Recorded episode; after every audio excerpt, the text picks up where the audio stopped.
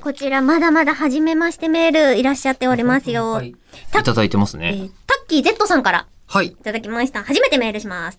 えー今回のイベントでは、ちょっとね、ちゃんとした内容、いや、今までもそれいいんですけど、書いてもらっていて、えー今回のイベントでは、皆で共有することの大切さがテーマの一つとなったと思いました。なるほど。うんそこで、えーさらにふと思いましたが、日本における皆で共有するものの一つとして、うんアイドルがあります。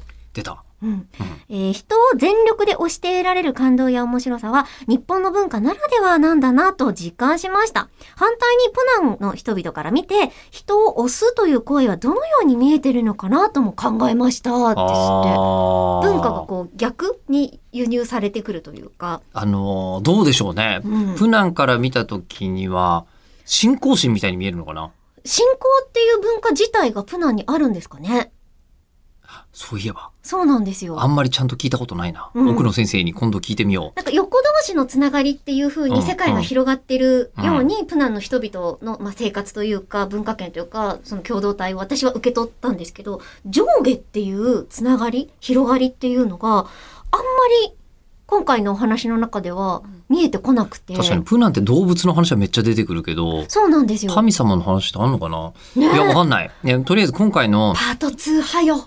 ええそうなんですよ。えー今回の話で言うと、こちらは、えっ、と、ラジオネームひろしさん。はい初メール、初イベ参加しました。ひろしかっこ加盟です。ありがとうございます。はいえーこの度はリアイベを開催していただき、誠にありがとうござこいちらまこす。そ来ていただき。現地の世界観に感化されながらも、ノリノリで邪術にかかろうとする、ド変態な先生の本格雑談を拝聴でき、言い方楽。しい時間を過ごせました。 でも本当そうだよね。えー正直、リスク管理って突っ込みたかっ たです。えーでこういう人がいるから世の文化同士は衝突するだけでなく他の反応を示しているのかもしれないと、うん歴史に対する解像度が上がったような気分です。あえー頭が良くなったような気分と楽しい時間をありがとうございました。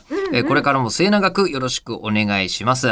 これタオル大事にって書いていただいてますが手拭いですね。えー使わせていただきます。ありがとうございます。えーでこのあのこうリスク管理っていう部分 で言うと、はいあの割と僕あの冗談じゃなくて、えー奥野先生についていってみたいっていう気持ちがめっちゃありまして、あ。そうなんですよ。こええれ配信もきっとそこの部分カットされずにされてますよね。多分されてると思いますけ最ど、ね。速だと来年の1月にどうやら行くんじゃないかってういけんじゃない かっていう話になっていて、ううんんこの間ね、パスポート作り直したばっかりなんですよ。うん期限の延長したばっかりなんですよ。あーちょっとこれマジで、ちょっとこれから終わっちゃ奥う野先生に日程調整に入らせていただきたいなと。ねえええどんな感じで帰ってくるんだろう楽し正月はみ多だ分な特番があって、15日にスパスタプラフェスがあるから、うん14日か。